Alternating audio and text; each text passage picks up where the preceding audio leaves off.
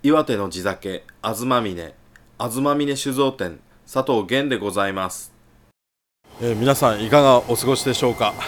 えー本日は大寒1月20日でございます、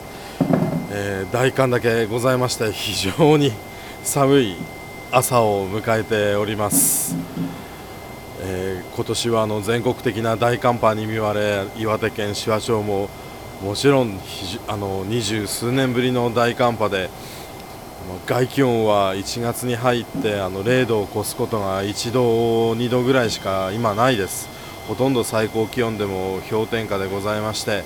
その中で今季の仕込みが毎日脈々と続いております。仕込みというのはワンシーズンであの目的とする仕込みの本数タンクを何本立てたかであの表現するんですけどそれを一気にあのやってしまうんではなくてこのお酒をこのタンクに仕込んでまた別に空いてるタンクにこのお酒を仕込んでで連続していく、まあ、やがてうちもあのタンクに限りがありますのでそのお酒ができて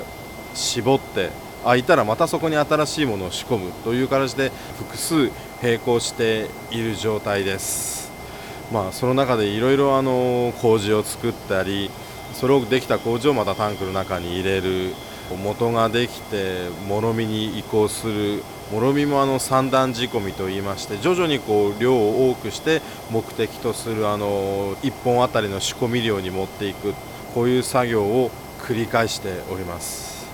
今回皆さんに特にあの聞いていただきたい音がございましてそれはそのタンクの中で元だったりもろみが発酵する音です。発酵と言いますのはあの酵母菌という微生物が投入した麹やお米を食べて体の底にアルコールと炭酸ガスを出すという活動を総じて発酵と言っています。その出したアルコール濃度が高くなってきてお酒になりますしその炭酸ガスが噴出してきてそれが発酵の音になります。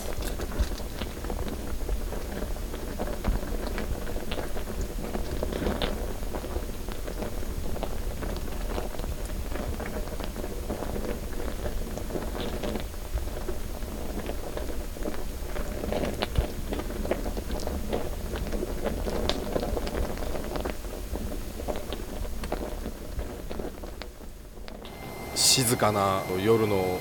蔵の中でこれは採音したんでございますが非常に小さな声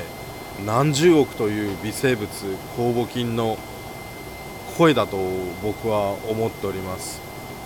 数の理論から言えば僕は蔵元として1人酵母は何十億1体何十億でもそれだけで僕はあの彼らに勝てないのかなと。大きさはね違うのかもしれないけれども彼らのおかげであの皆さんに喜んでいただけるお酒ができる。ある意味あの彼らからの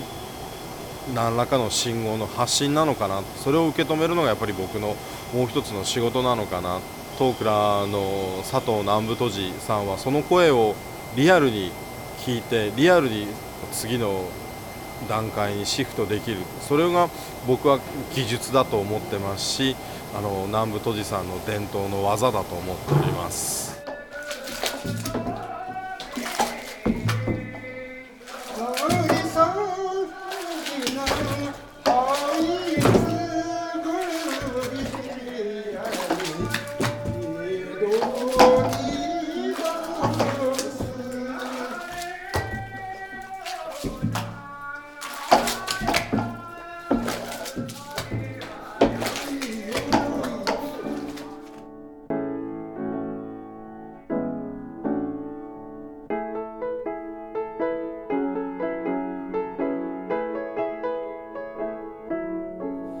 東峰